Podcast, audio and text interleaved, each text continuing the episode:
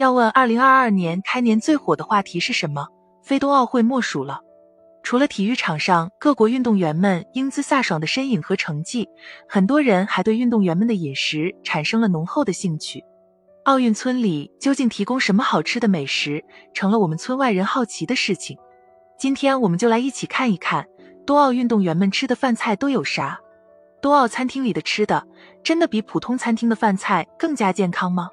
在冬奥会刚开幕的时候，北京冬奥会组委会就在网上公布了运动员们在冬奥村餐厅里面的一份菜单，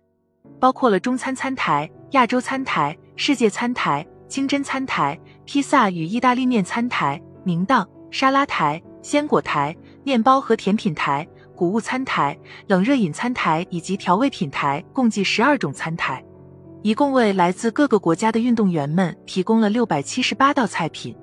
菜单一出，很多人应该都流下了羡慕的口水。当然，这些菜单上所列出来的食物，都是经过专业的运动营养师团队为运动员们精心设计的，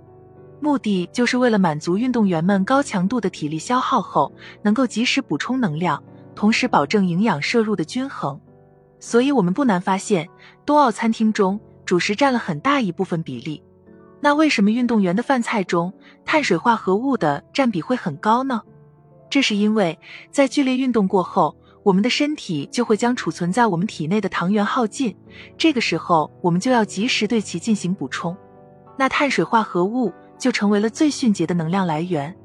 充足的碳水化合物可以保证运动员身体里有良好的糖原储备，进而减少运动员的疲劳感，这对运动员的竞技水平发挥至关重要。当然，这样大量的碳水化物摄入仅仅适用于高强度运动的运动员身上。我们普通人如果顿顿吃意大利面、披萨，摄入了过多的碳水化合物的话，难免导致其在体内转化为脂肪堆积，体重疯狂增长。对于我们普通人来讲，一般每日碳水化合物的摄入量大约占到能量所需的百分之五十至百分之六十五即可。也就是说，一个成年人每日如果应该摄入的能量为两千大卡的话，那么碳水化合物的摄入量就应该在二百五十至三百克左右，分配到每一餐中，也就是每餐吃一碗米饭外加一些水果的量。当然，冬奥餐台中也有着不少优质碳水，比如蒸玉米、蒸南瓜、蒸红薯。依据吃完以后血糖上升的快慢，高碳水化合物的食物也可以被分成高升糖和低升糖的，像是白米饭、白面粉这些加工后的食品就属于高升糖的食物，糙米、马铃薯、粗粮这些未经过加工的天然淀粉类食物，它们的糖构造就没有那么容易被解开，属于低升糖食物。再加上含有天然的膳食纤维，绝对是属于不容易发胖的碳水化合物类食物。除了碳水化合物食品比普通餐厅比例高一些，冬奥餐厅的饭菜还有着低油炸的特点。